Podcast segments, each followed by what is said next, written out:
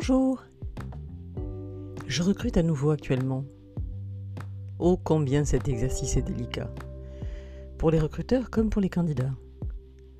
Et c'est drôle car sans le vouloir, au détour d'une de mes lectures, je tombe sur une synthèse d'enquête concernant les erreurs les plus fréquentes chez les candidats en entretien d'embauche. Tout d'abord, majoritairement, il y a ceux qui évitent le regard. Alors, sans fixer, bien sûr, il faut quand même avoir la capacité à regarder votre interlocuteur. Puis il y a ceux qui n'ont pas cherché à connaître l'entreprise chez laquelle ils se présentent pour l'entretien. Alors là, sans tout connaître, à minima, il faut connaître son domaine d'activité, ses principaux concurrents.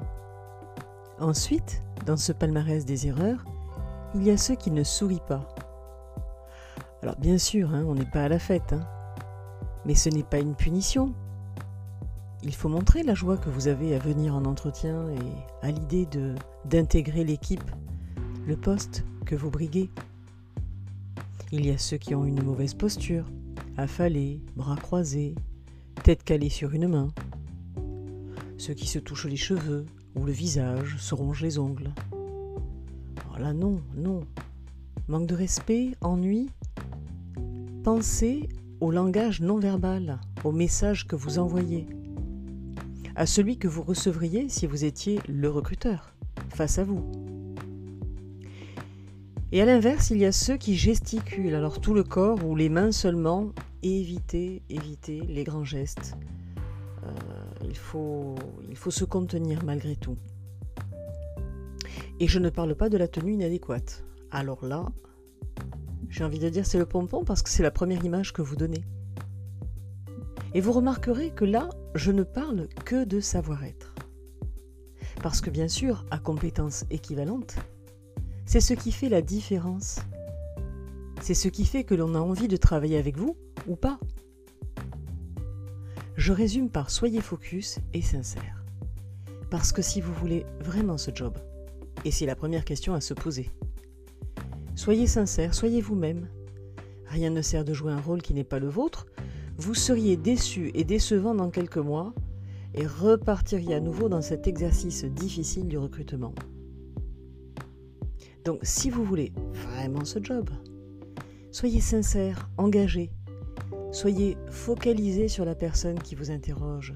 Soyez là à 200%.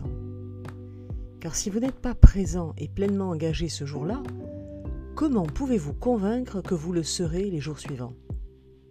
Et cela de même pendant la période d'essai. Côté recruteur, j'ai de nombreuses fois fait l'erreur d'être trop honnête. J'entends par trop honnête le fait de mettre en avant toutes les difficultés que pourrait rencontrer le candidat, les difficultés du poste, pour éviter qu'il soit déçu après embauche et déciderait potentiellement de ne pas poursuivre notre collaboration. Mais le fait de noircir le tableau a certainement écarté de bons profils, avec qui j'aurais eu plaisir à travailler, avec qui nous aurions fait de belles choses. C'est le problème, les mots chargés, chargés de sens et chargés d'émotion. Hmm. Mon conseil, donc, maintenant, côté recruteur, soyez sincère mais factuel, honnête mais factuel. Définissez clairement vos attentes et évitez de vous appesantir sur les difficultés que certains ont rencontrées. Parce que les difficultés des uns n'en sont pas pour d'autres.